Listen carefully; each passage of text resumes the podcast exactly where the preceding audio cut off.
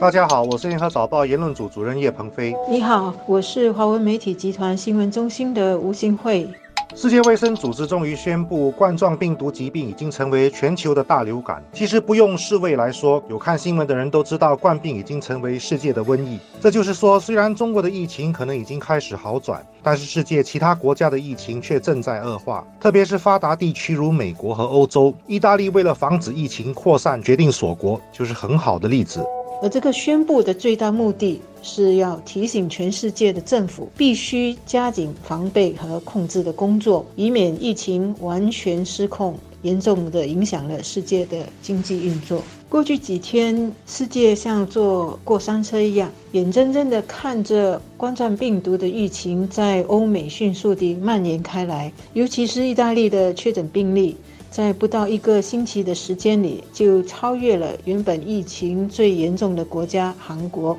目前，意大利的确诊病例已经破万。而美国和西班牙的确诊病例和死亡病例也在翻倍。换句话说呢，整个亚太和欧洲的区域都已经受到这个冠病疫情的影响。欧美的传染病专家都在强调，人们必须尽量减少接触，多洗手，多喝水。如果觉得不舒服，就居家隔离。这些建议都是有道理的，因为现在对付病毒的药物和疫苗都还没有研发出来，所以预防病毒传染是最重要的任务。第二个理由是病床有限，如果出现大规模的感，医院可能无法应付，很多病人将得不到照顾。意大利的医院已经决定把有限的医疗资源用在可能被治好的病人身上，那些年纪大的病人只能放弃了。意大利并不是落后的国家，可是却必须做出这种无奈的决定，说明避免病毒快速传染是非常非常重要的。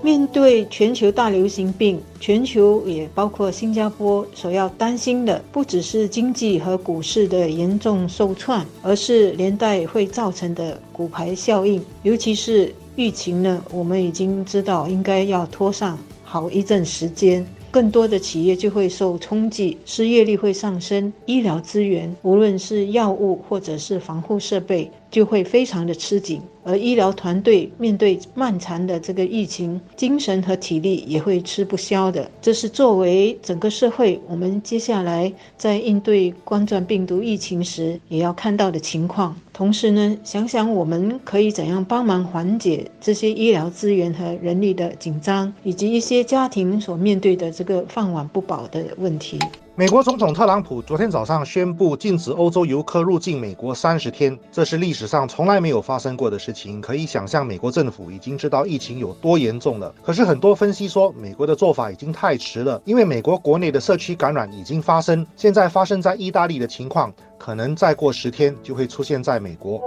李显龙总理在。对全国讲话中，已经表达了新加坡应对这个疫情的信心和战斗力，所以呢，就没有把国家的这个疫情警戒的级别提高到红色。总理也表示，政府已经在筹备下一个阶段的这个经济资源配套。我想，除了增加这个拯救配套。也应该想想怎么让自己和家人保持健康安全，怎么避免让疫情在家里和在社区里传播开来，也是很重要的拯救工作。否则呢，疫情一直没完没了的传播，政府即使最后呢是动用储备金来拯救经济，也会使整个国家的资金和资源耗尽，让国家和许许多多家庭都陷入了严重的危机。所以，虽然新加坡政府不断要求大家照常生活，可是对于病患的追踪工作还是丝毫的不放松。这就是为了确保病毒不会大规模的快速传染。外国的经验证明，除了要勤洗手，人跟人之间保持距离是避免传染的重要办法。在世卫宣布冠病成为世界大流感后，我相信接下来我们可能就要避免大型的活动了，减少人群集中的机会。但是，只要自己保持足够的警惕。正常出门办事、社交还是应该继续的。另一个值得提醒的问题是，因为病毒已经是全世界的大流行，而新加坡又不可能闭关自守，所以未来新的输入型病例发生的可能性会大大的提高。如果出现新的感染群，又或者一天里面突然增加几十个新的病例，大家不应该感到惊慌，不要再次去上演超级市场抢购食品和生活品的情形。